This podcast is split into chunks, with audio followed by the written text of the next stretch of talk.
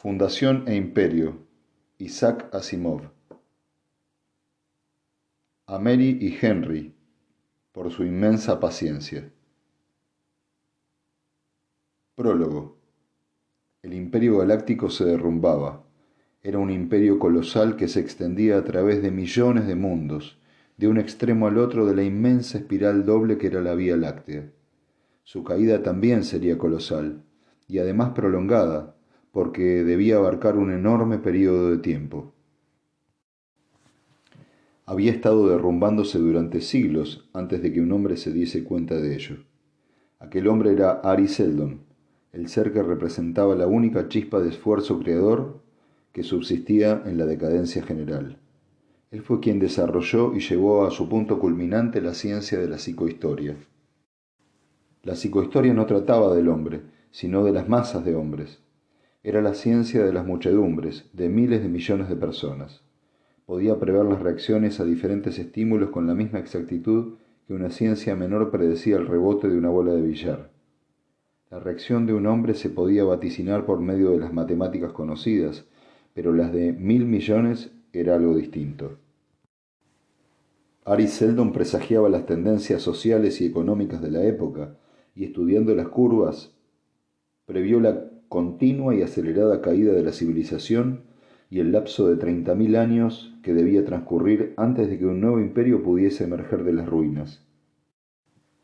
Era demasiado tarde para detener aquella caída, pero aún había tiempo de cerrar el paso a la llegada de la barbarie. Seldon estableció dos fundaciones en extremos opuestos de la galaxia, localizadas de modo que, en un milenio, los acontecimientos se fundieran y consolidaran para formar la base de un segundo imperio, más fuerte, más permanente y de más rápida aparición. Fundación relata la historia de una de estas fundaciones durante los dos primeros siglos de su vida. Se inició como una colonia de científicos en términos, un planeta situado en el extremo de una de las espirales de la galaxia. Separados del desorden del imperio, aquellos científicos trabajaron en la recopilación de un compendio universal de la sabiduría, la Enciclopedia Galáctica, ignorantes de la misión más profunda que había planeado para ellos el ya fallecido Ari Seldon.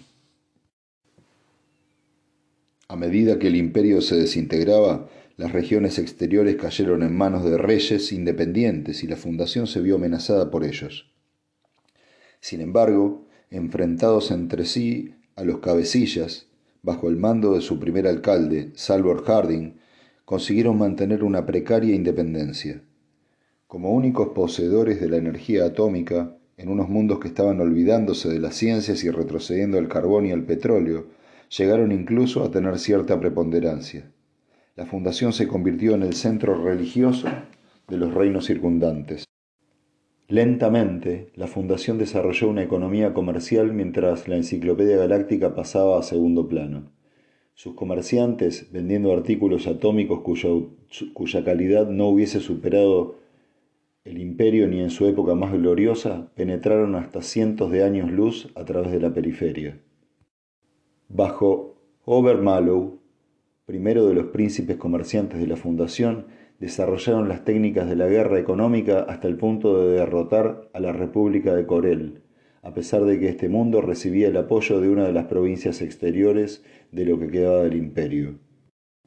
Al término de 200 años, la Fundación era el estado más poderoso de la galaxia, exceptuando los restos del imperio que, concentrados en el tercio central de la Vía Láctea, controlaban tres cuartas partes de la población y de las riquezas del universo. Parecía inevitable que el siguiente peligro al que tendría que enfrentarse la Fundación fuera el coletazo final del imperio moribundo.